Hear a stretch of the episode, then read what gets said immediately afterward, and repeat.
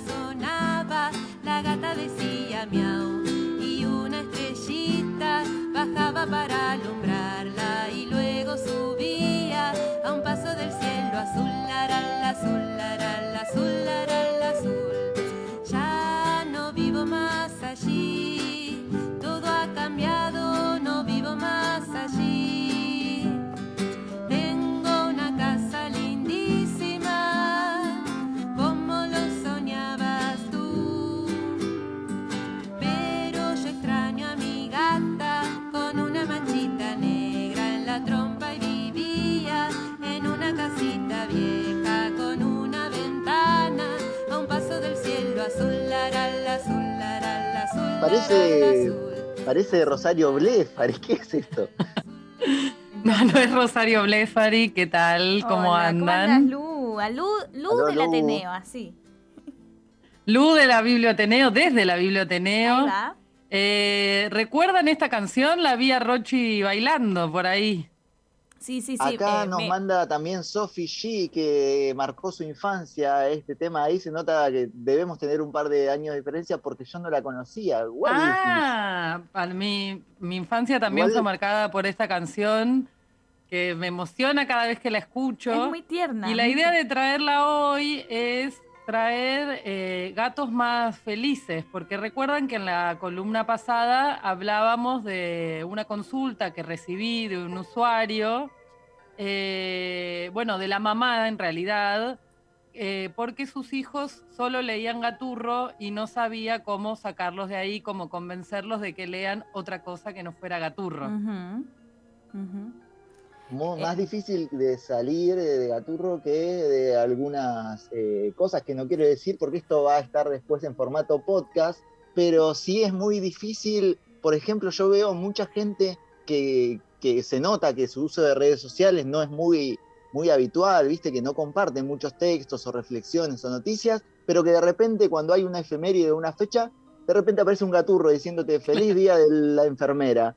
Feliz Se cuela, día se cuela Capua". por los resquicios de la internet, Gaturro, no sabemos cómo lo hace. Eh, no sé si quieren contar por qué a ustedes les cae mal el Gaturro, porque por ahí hay gente que dice, pensará, ay, pero ¿por qué odian tanto a Gaturro? ¿Por qué odian a Nick? Yo la verdad no, no lo tenía, solamente lo había visto en algunos diarios, en la televisión. Eh, Estoy hablando de eh, infancia barra adolescencia. Pero eh, yo ya de más adolescente, más grande, eh, vi muchas publicaciones en las que eh, ya se lo acusaba a Nick de plagio. Y a mí el plagio, así, la- robar tantas ideas, me parece, eh, me parece nefasto, básicamente. Eh, mucho plagio a, a Garfield y a mí Garfield me gustaba mucho. Entonces, directamente, no, no es que odio a Nick o que odio a Gaturro. La verdad, no me van ni me vienen y no los leería, no se los recomendaría a nadie porque no los conozco tampoco. Pero sí me molestó siempre el, pal- el plagio. Así que no es una cosa que odie, pero sí que me moleste. Mirá, Rochi, me- ahí traes algo que yo le comenté a Lu también. Yo leí, somos de la generación de Garfield, eh, no solo haber visto la serie, sino haber leído, el, salía la historieta. yo por eso cuando vi que apareció Gaturro digo, pero ¿por qué otro gato? Como que, y era todo Ya, muy ya hay parecido. uno, ya existe, claro.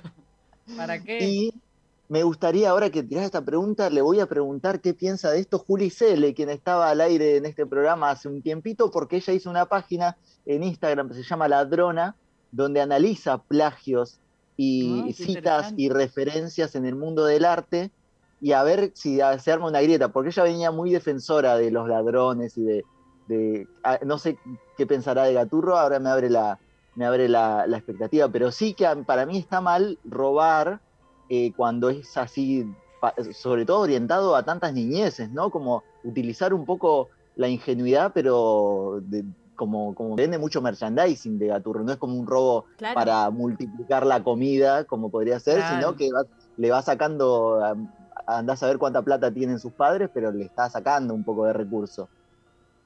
Sí, y más allá del, pl- del plagio, el resultado es de una muy baja calidad y eso para mí es lo más complicado de, del arro.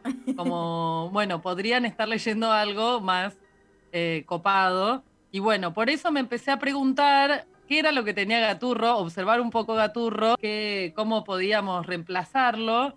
Y bueno, Gaturro son tiras cómicas que tienen un remate al final de la página, o sea, al final de la tira. Entonces, eh, bueno, me puse a... y también a preguntar en Instagram, que de paso eh, menciono el Instagram de la biblioteca, que es arroba biblioateneo, y ahí me recomendaron varias, que, eh, algunas, bueno, muchos clásicos, por ejemplo, Asterix, María Elena Walsh, eh, específicamente Dylan Kifke, eh, Kino en general, no solo Mafalda, y estoy de acuerdo. Pero bueno, de cosas más nuevas me han recomendado eh, es- eh, Las aventuras de Facu y Café con Leche de. Chanti. ¿Las has leído? ¿Las conoces? No, las estoy conociendo ahora. Lo que me parece interesante es que Café con Leche es un gato, así que podríamos reemplazar un gato por otro eh, y podría funcionar ahí el, el reemplazo. Además, gatos más reales, ¿no? Porque también la- yo soy muy amante de los gatos, eh, de, de todos los felinos en su conjunto, y el gato no tiene forma de gato, gaturro. Hasta eso me cae un poco mal. Sí, Claro. y además también se empezó a usar mucho, y es un personaje, yo lo he estudiado incluso para criticar otros ámbitos. Gaturro nace como eh, un personajito imitando a Clemente en tiras políticas de los 90, eh, como, como una especie, y se imaginarán también lo que era la política eh, de los años 90, para hacer humor no había que ser demasiado inteligente, porque estaba todo bastante eh, regalado, y eh, ni siquiera era un gato, por eso no tiene forma de gato, como que su, su rol no era ser felino, sino ser solo un monigote para decir, ah, pero Menem mire lo que hizo, Rukav no sé qué hizo, y, y hacer el, pasar el, titu- el título del diario, pasarlo a la página de atrás, escrito con una imprenta horrible y con dibujitos. Claro, bueno, si hablamos de la forma de Gaturro igual, pienso que puede, o sea, tengo una recomendación de una eh, un libro que está en la biblioteca que es Historias de Bosque Negro de Fernando Calvi, eh, que son monstruos. Bosque Negro está lleno de monstruos y seres fantásticos de distinta índole que conviven eh, en relativa armonía y lo que tiene es que es como un costumbrismo fantástico, decía por ahí como que son monstruos que viven en una situación, en una, en un entorno, bueno, fantástico, pero que tienen problemas como me gusta tal y no sé cómo decir. Y, y bueno, esa me gustó porque aparte si tiene, si bien tiene historias medio largas, por ejemplo de veintipico de páginas, cada página tiene un pequeño remate. Y yo creo que si buscamos ese efecto medio inmediato de que cada página culmina con un, con un gag, bueno, puede servir también en búsqueda de reemplazo. Después por ahí mencionaban a Calvin y Hobbes, no sé si lo han leído, pero por ahí les suena ahí el, el dibujo de- del Eh, Yo he visto algunos cositos, pero no me llegó nunca nada. Eh, también, eh, o sea, cronología, ¿no? Cuando acá pasaban Garfield, en, eran 97, eh, creo que la historieta llegó en el 98-99 y después ya en mi familia no había un centavo para ninguna revista de nada, así que me perdí a Calvin, a and Hobbes por esa, eh, esa cuestión. Bueno, lo que dice Wikipedia de Calvin y Hobbes es muy tentador ya, como que tiene muchas referencias al Quijote, a Hamlet, a Kafka, erudito parece, pero es infantil. Así que, bueno, me gustaría leerlo. Algo más nacional, recomendaban al Bruno, eh, o sea, la obra de El Bruno, Escuela de Monstruos, que salió en Villiquen desde el año 2009. Eh, y bueno, el pequeño resumen es, Tomás no es un chico como todos, sus padres piensan que es una especie de monstruo, por eso se lo envía a monstruos. Bueno, y ahí comienzan las, las aventuras. Eh, la tapa que está por ahí en el Instagram ya es llamativa, eh, me hizo acordar algo, de, pero ahora no me acuerdo qué es, pero medio Eddie Eddie, una onda así, como eso, eso es lo que transmite. Eh, también me recomendaban Historia de los señores Poc y Mock de Pesetti, y de todas estas recomendaciones, la que más me llamó la atención es un libro llamado La Huerta Agroecológica, una historia esdrújula recomendada por el conde Drácula, todo eso es el nombre, de Martín Repetilo, Crespi. por favor, que te está escuchando. Agroecológica, una historia esdrújula recomendada por el conde Drácula. Me encanta. Hermoso. Eh, Me encanta. de lo que habla el libro es de las consecuencias del campo. eh, llama la atención sobre los efectos de la mala alimentación y plantea posibles soluciones ante el deterioro ambiental. Bueno, el tema obviamente es interesante, pero a mí me interesa, varias cosas me interesan. El abordaje, algo interesante en la manera en que está escrito. Está escrito todo con palabras esdrújulas y me gustaría, a ver si encuentro la pestaña, leerles un pedacito de este libro para que entiendan de lo que hablo. Dice, después de comer, Drácula se fue a buscar unos análisis clínicos que se había hecho en un hospital público, porque tenía unas pequeñas molestias gástricas. Cuando el médico le dio el diagnóstico no lo podía creer. Drácula era diabético. De ahora en más, habrá que cuidar a las células del páncreas para evitar la súmago y que las glándulas segreguen bien los jugos gástricos para que sus órganos no funcionen de forma problemática, le dijo el médico con calma para que la noticia no le resulte tan traumática. Drácula no entendía un pomo. Pero por favor, doctor, ¿cómo un vampiro que chupa sangre va a ser diabético? Le respondió Drácula de forma antipática. Además de diabético, es, es celíaco, señor, le dijo el médico de forma diplomática. Y por lo que leo en sus análisis, también puede ser alérgico. Lo veo muy pálido. Evitemos por ahora los suplementos vitamínicos y tome un poquito de sol para absorber algo de la energía lumínica. No entendía ni la raíz cuadrada de un pomo. Y además de estar pálido, se puso histérico. Bueno, eso es Me un encanta, fragmentito de esta historia de la huerta agroecológica, pero donde el humor está puesto desde incluso el vocabulario que eligió el autor. Entonces La me gramática, parece me encanta. Muy interesante. Y aparte está hecho desde una editorial autogestiva que se llama Pachamamita, que tiene los libros subidos para leer eh, completos en internet. Mirá, ahora me doy cuenta, ¿sabés que la cura para Gaturro es la medicina natural, al parecer? Puede ser. Porque sí. además cada persona está recomendando algo distinto. Acá en los chats del programa eh, nos recomiendan eh, la editorial Muchas Nueces, por ejemplo, Mm. o eh, Diógenes y el Linchera, también algo muy Diógenes eh, de Liché. que giraba. Ese lo conocí más. También eso, ¿no? El acceso un poco popular, pero esa es la, la frontera también en torno, en torno a esto, porque Gaturro llegó a un momento en que estaba hasta en los paquetes día de las galletitas, de las cosas, y medio Sí. difícil superar eso, además de conglomerado Clarín y que lo pasaba a Canal 13, Claro. eh, etcétera. Pero eh, todas las opciones que estamos y que están ofreciendo las personas son de la autogestión y eso es una gran forma también de curarse. Sí. Después yo pensaba también en otro que por ahí fue un poco contemporáneo, que es Yo Matías. No sé si ustedes lo leyeron de Sí. chiquis, pero o qué piensan, qué con qué impresión se quedaron de Yo Matías. Eh, me acuerdo, Porque también tenemos bastante en la biblioteca. Claro, me acuerdo muy poco. Sí me acuerdo que mi hermana mayor era muy fanática eh, y tenía, en esa época se compraban las cartucheras, las carpetas, todo de lo que te gustaba el año que, que comprabas. Y ella se había comprado todo, una vuelta, todo, la carpeta, la cartuchera y no me acuerdo qué más, de Yo Matías. Eh, pero tengo el recuerdo ese, no, no recuerdo haberlo leído ni de qué se trataba, ni, ni- ni qué diálogos tenían. Es un niño, lo- a mí me acuerdo que me llamaba la atención que iba al psicoanalista y el psicoanalista, su psicoanalista es otro de los personajes, que es un personaje también medio patético, pero muy cómico. y estoy sigo hablando en esdrújulas, me quedó como el toque del Drácula. Eh, y otra cosa que me llamaba la atención era que la madre siempre está en off, nunca se la ve.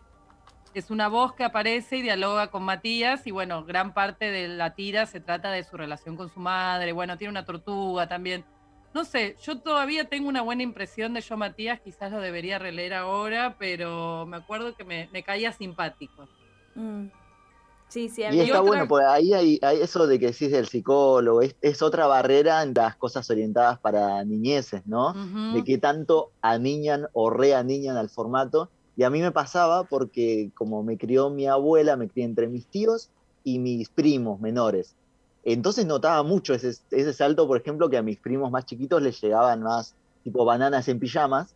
Y, yo, y decía, pero ¿cómo, ¿por qué le dan esto si a mí antes me daban o me llegó de alguna forma, como hablábamos, Dragon Ball Z, o los cómics de Garfield que son muy buenos en torno a dibujos, al ingenio que utilizan los chistes, eh, incluso hasta en la trágica eh, viñeta final que la puede encontrar cualquiera que quiera arruinar su infancia, está girando por internet.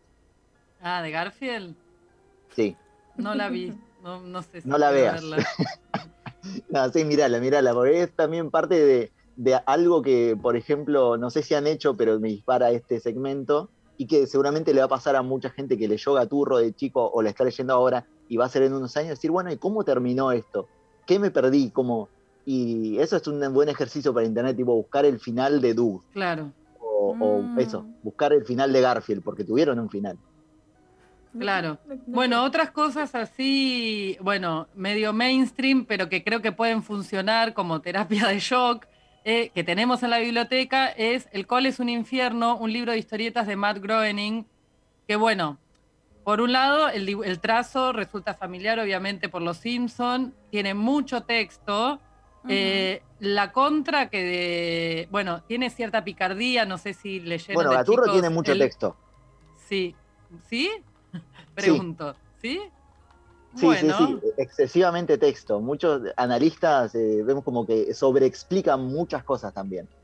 Pero porque subestiman a los lectores, por eso sobreexplican. Pero puede ser una puerta de entrada visual, te va a sonar el, globo parecido, así que capaz que puede, puede ser una buena invitación. Claro, sí, en ese sentido sí. Lo que tiene es que la traducción es españolísima y eso, bueno, Ah, es que de La vida del infierno y esa serie, acá hubo una edición eh, español latinoamericana que hizo la revista La Mano y no es tan accesible porque había salido como claro. en una sola tirada, sí, sí, sí, pero es una buena para la gente que además no sabe que Los Simpson no es solo el único invento o Futurama eh, del mismo autor, sino que venía de La vida en el infierno y que tiene varios tomos muy, muy buenos. La última recomendación de lo que tenemos en la Biblia actualmente es Puro Pelo, es una, mm, una edición del 2015, también tiene varios números y si también lo que engancha de Gaturro es la secuencialidad, como bueno, te devuelvo uno, me llevo el siguiente y así. Tenemos varios eh, volúmenes en la biblioteca. Eh, bueno, y se trata, también está hecho en viñetas, Em, y se trata de una niña que se llama Puro Pelo, que le gustan los Ramones, le gusta pasar tardes con sus amigas, o sea, está bueno y tiene algunas unos eh, links, digamos, a los padres, eh, como de cosas más de los de, de, la generación de los padres de los niños de hoy, porque habla del hombre de la bolsa, del cuco. Me encanta. Bueno, la idea de la abuela también es como una abuelita que, nada, muy estereotipada, pero está buena.